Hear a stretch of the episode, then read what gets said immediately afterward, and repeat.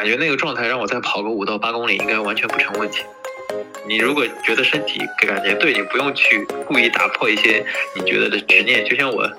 在悉尼的那一年，当时我啊面临一个选择是喝酒呢还是跑步。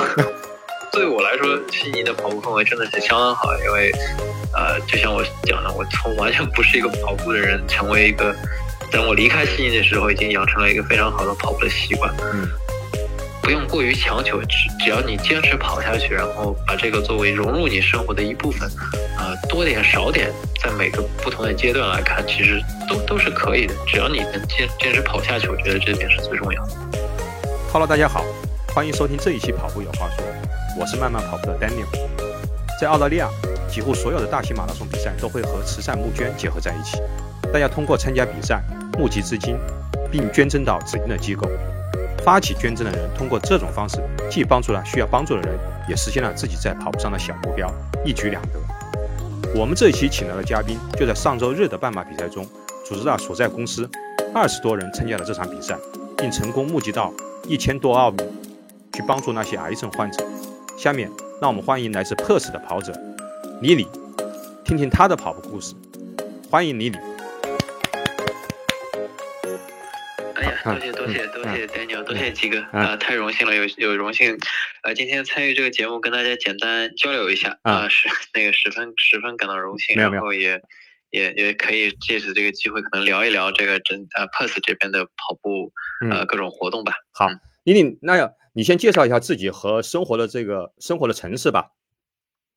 啊，行，好的，没问题，这个，呃，我的我本名叫李李，然后大家也可以叫我 David，然后我是一个土木工程师，然后我有一个三岁的小朋友，嗯，然后我和我太太还有小朋友，我们两年前等于从新加坡搬来了 Perth，然后 Perth 这个城市呢，大家知道了，这个在西澳西澳洲西澳大利亚州。呃，占地面积是澳洲的一半儿，然后呢，但是另外比较有名的就是我们就是一个特别地广人稀的地方。对。然后因为然后 Perth 本身还被誉为是世界上最孤独的城市，主要就是因为离 Perth 最近的下一个大城市可能就是阿阿德莱德，也得一千多公里以外，所以总体总结来说，Perth 就有一个。呃，好山好水好寂寞的。我们现在，我现在在我在墨尔本，我和你，我们之间好像相距有，呃，四四千多公里吧，坐飞机应该是四个多小时，对吧？三三千多公里。对对对，啊，对对对，嗯，对我们就是一个非常非常孤独，世界上最孤独的一个首府城市，呃，但是这个地方还是很美的，其实还是很欢迎大家过来多玩玩。Perth，呃，西澳还是有很多很美的地方。对对对对，嗯，然后。刚才我一开始开场介绍的时候就讲到你上周日参加的那场嗯半马比赛，你能不能给大家去介绍一下这这是一场什么样的这个半马比赛呢？啊，没问题。呃，就像基哥刚才讲到，呃，那个澳大利亚有很多比赛赛事，它就是因为人们把那个体育活动啊和慈善，呃，就是活动结合在一起，本身就是一个非常好的传统。而我们上个上个周日。参加的这个跑步的比赛叫 HBF One Run for Reason，呃，就是 HBF 就是一个公司的名字，其实是西澳本地一家那个保险公司，就是主要卖健康保险啊，那个住院保险之类的。对对。Run for Reason 呢，就是它这个名字，大家就可以体会出来，就是为了一个理，为了一个理由去跑。其实它本身这个跑步比赛就是一个大型慈善活动，它可以算是一个慈善跑。然后由于这个，嗯，就是。西澳比较特殊的一点就是我们地广人稀嘛，人其实没有太多人，所以其实西澳本身并没有一个像大像悉尼马拉松啊或者墨尔本马拉松这样特别大型的马拉松比赛。哦这个 HBF Run for Reason 等于就是西澳本地最大的一个大型活动的跑步呃节日吧，我们可以算是一个跑步的活动。它以它这个名这个。就是相当于一个把慈善相结合起来，每年都会一个，就是而今年比较特殊一点是疫情嘛，疫情因为过去三年等于比赛全部中断了，今年等于是疫情后的第一次回归，所以就是正好大家借助这个机会，然后重新燃起对跑步啊，包括对各种慈善活动的，呃。那那个热情，所以我觉得还是非常有意义的一个一个事情。应该是应该是有很多人去参加这场活动，因为疫情三年，很多人都没有办法去做出自己这方面的这个贡献。应该是很多人去参加这场活动，对吗？对对对对的，是的。呃，就是当然了，半马比赛就是我们都知道，马拉松算极限运动，所以马拉松的 参赛人数，包括以珀斯本身这个人口基数来说，不是特别多。马拉松半马好像一共是四千人不到一点，但是另外的十二公里和四公里的，就是慈善跑或者欢乐跑、家庭跑，不管你叫，就是整个是吸引到。当天应该是有几万人，我感觉 CBD 挤满了人，有几万人呢？哦，那那相当多了呀。对，全是全西澳的人都跑来 跑跑这个大型慈善活或那个慈善跑的活动了，所以感觉还是挺很荣幸啊，有机会参参参与到里面。然后像刚才鸡哥讲到的，就这次我们等于是也是组织了。那个公司二十多位同事，嗯，然后因为在澳大利亚的话，就是很多特别是这种比较大型的企业，都把那个企业社会责任感就是当做一个比较重要的，对对对对。事情，所以我也挺觉得挺挺荣幸，然后就是组织了一下，然后大家通过这个比赛呀，做出了自己的贡献，嗯，所以总体来说相当满意，相当也相当不错的一个经历，嗯，当初你们的制定的那个呃募捐的目标是多少钱呢？啊，当时我们注的目标是一千澳元，然后是为了本地的那个癌症，就是叫呃癌症呃协会，然后为了就是抗击癌症或者募捐为做出癌症，不管是研究啊还是治疗啊，还是就是善善后给癌症患者的善后辅助啊，这些各种各种各个方面都需要都需要资金嘛，所以就是呃选择了这么一个慈善机构，然后非常荣幸得到大力支持，最后我们是超过目标。好像一千两百多哦，那相那相当不错。嗯，这个比赛当中，嗯，除了你是跑了半马，还有多少多少同事他们也跑了，也也跑了半马呢？啊，我们这个整个二十多人里面有七个人啊跑了半马，然后在七个人里面，其实有五个人是第一次跑半马，所以我我还是对。呃，从这个竞技的角度来说，我还是或者超越自我的角度来说，还是特别为这些同事感到高兴的。因为多达五个人第一次参加跑半程马拉松，最后都成功坚持下来了，然后完成了他们人生的第一个所谓的小目标，我觉得还是相当不错的。对，然后其他的大概有七五，还有另外有五五个同事是跑十二公里，还有还有大概是剩下的呃七八个同事是跑的四公里。对，那他们一定相当有成就感了，因为他们既完成了这个跑步上面的小目标，同时呢，他们又就是和一起和呃同事一起，然后有这场这个募捐也帮助了这个别人，对吗？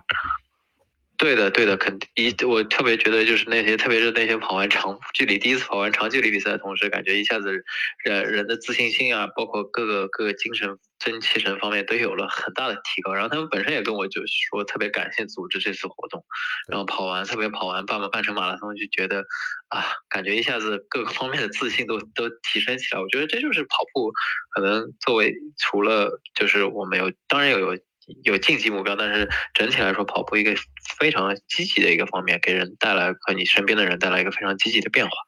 对对对，那。做你的话，这场比赛我也看见你在 Strava 上面的这个整个这个成绩，你是跑的相当相当不错。然后你跑最后跑的成绩是多少呢？呃，最后是二十二分四十秒。然后一小时二十二分，一小时二十二分四十秒。哎呀，吓一跳！七哥说：“哦，二十二分钟。”没有没有没有，我我没吓一跳，因为我们都知道，因为我们后面都一般都不说前面的小时的，我们都知道。但是可能普通的听众可能觉得不是。OK，这个。这个是跑到相当好了，因为在一个半马的话，然后你基本上以将近三三五零的配速，你跑下来了二十一二十一公里多，所以嗯，这个我我相当佩服你了，呃，因为我我也看，因为我有呃，我 follow 我在 Strava 上也 follow 你，我看见你其实平时上，因为我感觉你工作挺忙的，然后你用了很多你自己的训练方式，所以说你能不能给我们嗯去介介绍一下你是怎么准备这场比赛的呢？啊，可以，没问题。啊，鸡哥真是太犀利了，一眼就能看到我这个。呃，其实就像你说的，我平时你可能已经注意到了，我平时可能骑车很多。对。然后所谓的我可能是算我们那个强风严肃跑者中最不严肃的一个。没有没有没有没有。然后啊，主要就是也是因为对比的确那个平时可能现在就是因为小朋友还小，然后我们刚搬来珀斯两年。工作中呢也是特别忙，就感觉回到了个假澳洲。然后因为大型，我是本身是大型做大型基础建设的，然后很多工期现在项目特别多。然后就是说，你要说我真正就是如果按照我们正常严肃跑者的那种训练，特别认真的那种，包括就是特别呃怎么讲，就是系统化的训练的话，我就觉得真的。时间实在是太有限了，包括没法跑坡啊，就是我们说我们的那种间歇啊，说什么那种特别特别专业的那种比赛训练。然后我就想着，在有限的时间内呢，怎么怎么办呢？就是我利用上班，上班包包括那个骑车通行的机会，然后就把那个一些，呃，利利用骑行，特别是因为小朋友，我们小朋友去那个。就是他的学校的话，他会坐在后面那个自行车的那个小拖车里边哦，吹了啊，本身那个也是挺对一个吹了里边，然后就带着他天天，呃，怎么上下班，然后以把通勤跟训练半相结合的方式，然后 利用自己就起码打下一个体力方面先稍微打下一下基础，这是一举三得呀。我你通勤，然后又训练，然后又是很好的亲子亲子时光啊。啊，是的，小我这就觉得这点还是不错的，因为我家小朋友现在在后面自行车后面坐的时间很长，也感觉他对运动应应该也是挺热爱的。对对。然后另外一个因素呢，我就从去年可能七八月份吧，就我觉得稍微有生活有点安顿下来以后，我就重新把 Park Run 给捡起来了。对对，这个我也有去注意到，对，然后你时不时的会在群里面跟我们去分享你在 Park Run 上面的这个进步，嗯。对，然后我就觉得，因为等我们去年有搬家搬过来之后，我的因为鸡哥知道这个 Park Run 嘛，本来就是这有点已经植入像社区一样，就是很多在社很多社区都会有本等你本地的 Park Run，所以我就选择了离家里最近的呃 b u r s w o o Peninsula 那个 Park Run，然后把它作为一个基地吧，等于是，然后等于周周就把利用那个五公里。呃，冲一下速度，然后每每可能调整一下这个呃快速高高步频高那个高配速的这个状态，每每周就是不断呃有针对性的调整一下，然后呃针对这个比赛呢，就是我也是稍微投了个巧，嗯，然后因为的像像大家很多跑者也都知道，佳明有一个功能会就是给你根据你自己的训练数训练模式，它或者你。训练情况，它会给你一个有一个指指标，会就是指明你的训练状态。然后我就故意呢，就是在呃比赛的前一周，嗯，就大量的进行有氧。就是我当即使骑车的那一天，我也会去呃我们公司边上的 Kings Park，就是呃西澳特别有名的室最世界上最大的室内公园啊。然后每周中午骑车加跑步，然后就是。报呃那个比赛的前一周把运动量负负载负荷推到一个比较高的值，然后在那个呃比赛的当呃就是当天比赛的那一周，就是前一周迅速把有一个很明显的训练量的降低，然后就试图利用利用休息来让前一周已经特别疲惫，但是已经有得到很大训练量加强的肌肉，通过它这一周的恢复起到一个弹簧的效应。啊，然后就是以此这个调整，把自己的比赛身体状态，等于在比赛前一天和比赛当天正好调整到一个我们所谓的 peaking status，然后就是就是完完美的一个竞赛的一个状态。然后从比赛的结果来看，这个小小的策略还是比较成功的。嗯。其实你其其实你这不在讨不是讨巧，是我们基本上平时的训练，包括你看我现在训练马马拉松，我因为我马上我要参加比赛，我们现在也是现在是拼命的去加大那个那个跑量，然后大概比赛前十天到十四天就开始去减量，这个时候就希望自己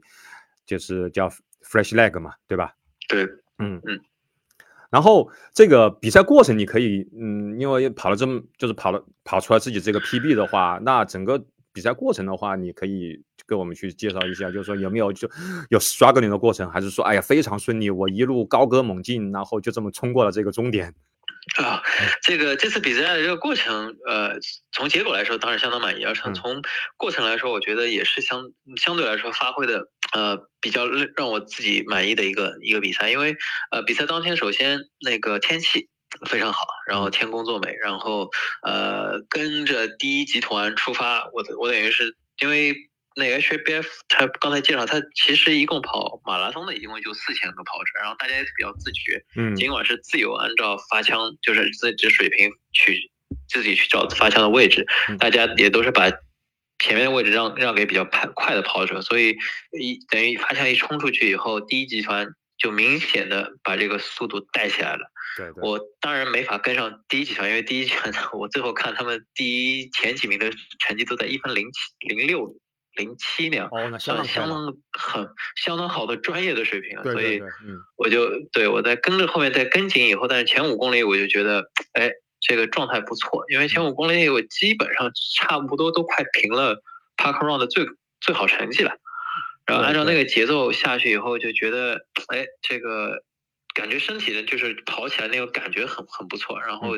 呃，然后跟跟着后面跟了十公里以后，就觉得当时在十公里以后，我就是稍微能，就是因为它那个赛道等于是在五公里的地方有个掉头，嗯然后你等于我大概能感觉到，因为有扫到那个四分配速的兔子，离我距离还挺远。嗯然后到十公里、十一公里那时候，大概自己看了一下手表，配速还是相当快的。然后就那个时候可能觉得，哎，今天可能就是 PB 有戏了。最后 PB 的两分，对，就感觉那个感觉来了。嗯。然后当时正，然后今接下来就等于，当然当时脑子还是很清醒的，嗯。因为当时的配速相当快，前五公里差不多达到了三分四，小于三分四十，快于三分四十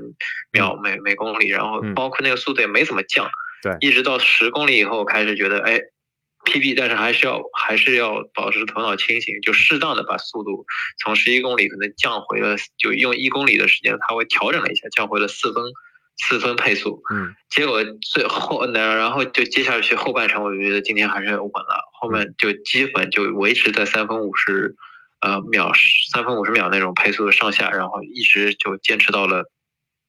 保持那个配速很好的坚持到终点，呃，最后整个过程我来说，我觉得还是相当满意的，因为跑就算跑过终点，也没有说特别疲倦，就是感觉那个状态让我再跑个五到八公里应该完全不成问题，所以相对来说，从比赛的结果和过程来说，还是表现的这次自己表现还是相当满意的。当然有一个小小的插曲，就是那个、呃，我我再次坚认坚信了下一次跑步比赛，相信自己嗯的身体是。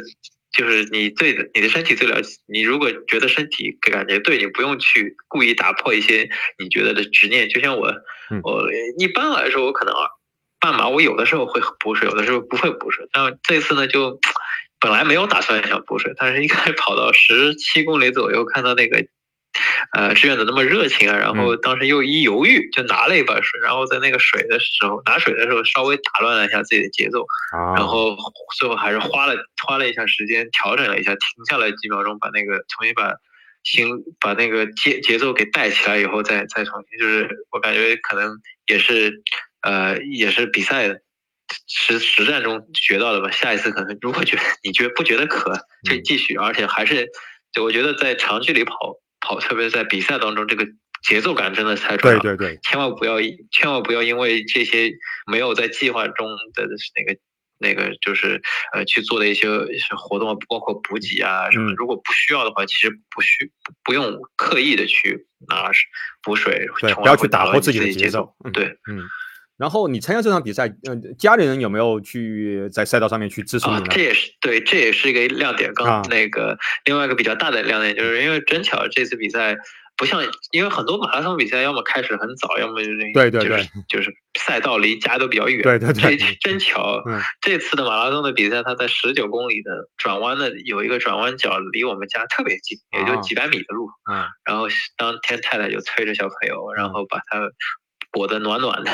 坐着小推车就跑了跑来了那个赛道边上，然后小朋友特，然后那个小宝贝看到了爸爸跑过来，特别兴奋。然嗯后我感觉这也是一个对我来说一个特别大的鼓鼓舞啊嗯！到最后两公里，一下子又重新一下子打了一个针强心嗯强心针一样的，就是一路飞奔往终点跑。然后我感觉对小朋友或者对我太太来说也是个很难忘的经历，因为这应该是他们第一次看我比赛。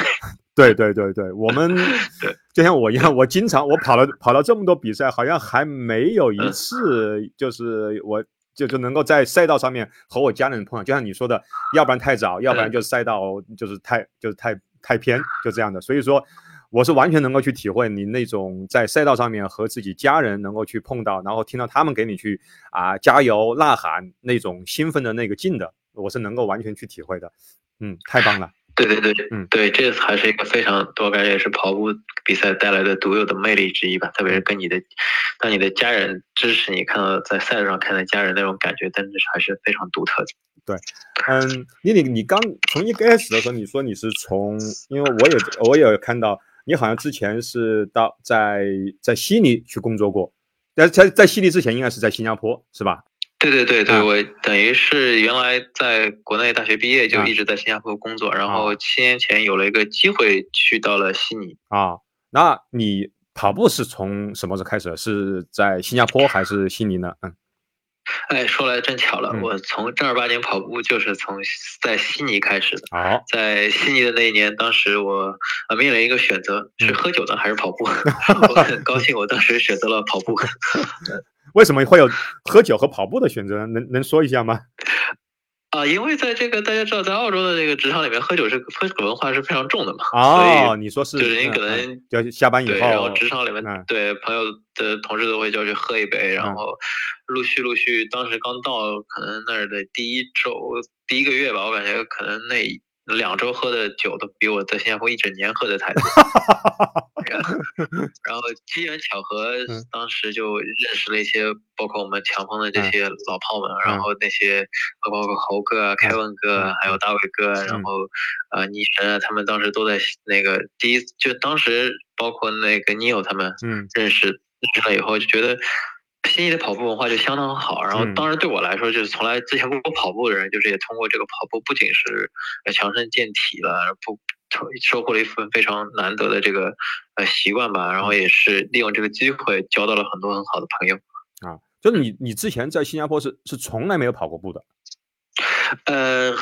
就不能算是跑者啊，这么说吧，就是跑步也是可能每一个月有有有一搭没一搭的起来会啊，对，有一搭没一搭的，完全不完全不不能算作跑者。嗯，那你现在通过你在悉尼开始接触到跑步，然后中间有回回来回了一段时间这个新加坡，然后现在又 move 到 Perth，然后你再对比这三个地方，你觉得他们的？跑步氛围啊，文化有一些什么样的一些一些差差别呢？让你自己感觉到啊，对，我觉得这个根据我的个人经历来说，还是有明显的差别的吧。因为对我来说，可能悉尼比较特殊，因为就像刚才我介绍的，我在悉尼是等于学会了跑步，然后等于培养了这个兴趣，就我我一切正儿八经的跑步都是从悉尼开始的。对我来说，悉尼的跑步氛围就相当好，因为不管是当时我们在，呃，达林哈 r 有有从一帮小伙伴开始夜跑，后来跟着猴哥或者跟着 Kevin 哥他们组织长距离的拉练呀，慢慢慢，不包括甚至在悉尼我跑了人生中第一个半程马拉松，悉尼马拉松，嗯，那个就是对整体对我而言，就是你现在的现在的那个 Strava 那个头像，对吧？啊，对对对，就是那个，就是那个，基哥果然也非常犀利。对，就是那张，那一张是当年我当年我记得跑完以后，呃，一开始看的那个，觉得那个照片还挺贵，直到 呃翻到这张照片，我说怎么这值了值了钱？对这这钱花的太值了，因为这个地标嘛，对呀，歌剧院那个神态，对神态，然后呃又是人生第一场半程马拉松比赛，所以我对我来说，悉尼的跑步氛围真的是相当好，因为。呃，就像我讲的，我从完全不是一个跑步的人，成为一个，等我离开悉尼的时候，已经养成了一个非常好的跑步的习惯。嗯，呃，就是对我来说，这是非常珍贵的一个跑一个跑步的回忆吧。然后到了新加坡，其实新加坡跑者也非常多。然后，但是新加坡回到新加坡，由于我工作的原因，然后因为时间实在挤不出来，比较遗憾。我知道新加坡也是有。很多跑团，然后大家跑步的热情也是很高涨，对。但是就是非常遗憾的是，没有太多机会跟大家交流。所以我在新加坡基本都是，要不很早，要不很晚，就是都是我一个人跑。然后可能有偶尔只是跟我有些朋友、邻居大家一起跑，但基本上都是单练。呃，我可以感受到的是。跑步的整体氛围还是相当不错的，就是这点可能跟悉尼不不不会差很多。呃，但是我觉得可能亚洲国家毕竟是的怎么说呢，比较卷，大家都比较辛苦。然后呃，就是对对那个跑步可能上面能花的精力不是那么太多。呃，就我自己比赛成绩，就同样差不多的比赛成绩，我觉得甚至 Park Run 的成绩来说，我觉得基本上，呃，同样的成绩，在新加坡的排名肯定会比在澳洲高。啊，当然，新加坡还有一个原因，主要是可能也是天气，因为毕竟这个日赤道天气、热带天气的确比较难难以出好成绩，可能也就变相的约束了大家，大家能就是大家能。在纸面上能练出更好的成绩，呃，这一点整体的话，我觉得新加坡差不多就是跑步的人也是很多，但是可能大家不会太，没没有太多精力去就很多精英跑者吧。我觉得精英跑者的数量可能会比较少。呃，来到 Perth 这边，就这次接哎，通过这次 HBF Run for Reason 的这种半马比赛，让我认识到了还是很多高高手的。这个。啊，然后尽管 Perth 人比较少，呃，也是陆陆续续有可能现在通过 Park Run 也认识一些本地的跑者，但是也还需要时间吧。这肯定没有像我们在强风在墨尔本啊，或者在那个悉尼那么大的组织。啊，就现在目前为止，可能一个人扛起强风在西海岸的大旗，希望呃不久的将来可能认认识多认识一些呃各种各样的，特别是我们华人的在。这西澳这边的跑者逐渐壮大我们的队伍吧。丽丽，你其实你现在已经养成了跑步的习惯，但是因为工作啊，还有这个家庭生活的这个原因，导致肯定是你没有办法投入太多的时间到这个训练当中去。所以说，你现在是怎么去平衡，就是你现在日常的训练，还有工作和呃家庭生活的呢？呃，我觉得这个你这个问题问的特别好，因为我觉得对于我们普通人、普通跑者来说嘛，毕竟我们也不是职业跑者，就是这个不是我们是工作，但是又是一个非常大的爱好。如何平衡这个东西，我觉得是一个很重要的课题，值得每个人大家跑严肃的跑者去思考。然后从我的角度来说，我觉得可能比较重要一点，得意识到这是一个动态的平衡。嗯，就是我我所所谓动态平衡，就是你得意识到每个人的情况不一样。然后每个阶段的情况也不一样，就不必过于去硬强求，好像说，哎，这像好比说基哥这么牛，天天跑长距离，你看刷 网啊，是一个排行榜上都把你把我都甩甩好好几倍的跑量，哎呀，这个这个赶赶跟不上呀，比不上。我觉得，呃，有很好的就是氛有很好的这种楷模是好的，但是具体到个人情况来说，还是以你自己的实际情况吧。像我现在就是。呃，工作也很忙，还有小朋友要照顾，对，我就尽量先可能先只专注于十公里到二十公里，呃或半马这个短距离的比赛。如果你真的想参加一个比赛来来检验自己的训练成果的话，就是尽量浓缩一下你的训练，让它精简一下，然后只要持续能保证你这个跑步的习惯，嗯，一直维持下去就好了。包括多参加 Park Run 这种短距离的比赛呀，就是。尽就是尽可能的去在有限的时间中去做优化你的训练成果和你这个跑跑步的热情，对对，就不要受到影响就好了。然后，因为我觉得很多时候，呃，那个过过于强求某些东西，像影响你工作、影响家庭就特别不好。因为另外一个，我就是达到这样动态平衡，另外的好处就是你。不需不不需要特别去强求这些东西，但你同样你还是能从，呃运动跑步中得到一些快乐和成就感，相辅相成的，就是能更好的，呃也是对你的生活呀，对工作都起到一些积积极的，呃效用。像我刚才有提到，我们小朋友现在就觉得爸爸好像就是要天生跑步的。然后 好像人就是要天生跑步的，然后其实就从小对他灌输了这个健康啊、运动的这个概念就很好，然后包括你那个呃身体强壮了，然后可能压力减减压，包括刚才说到的这种把这个就骑行啊结合亲子活动结合训练都在一起，能达到一个动态平衡是是一个比较好的理念吧，就不要过于强求，要认要可能就是每个人的呃平衡就是在每一个。阶段就是找着重点，先要明确，然后而且不用太过纠结这个东西，因为很多东西会变化。就像我现在我在想的，可能明年小朋友进入小学以后，呃，自己训练时间更长一点了，可能就更能向各位大佬看齐。嗯，然后多把把把拨出一点时间，然后相应调整你自己的训练，到时候你又会达到一个新的平衡。所以我觉得就是从我的角度来说，就是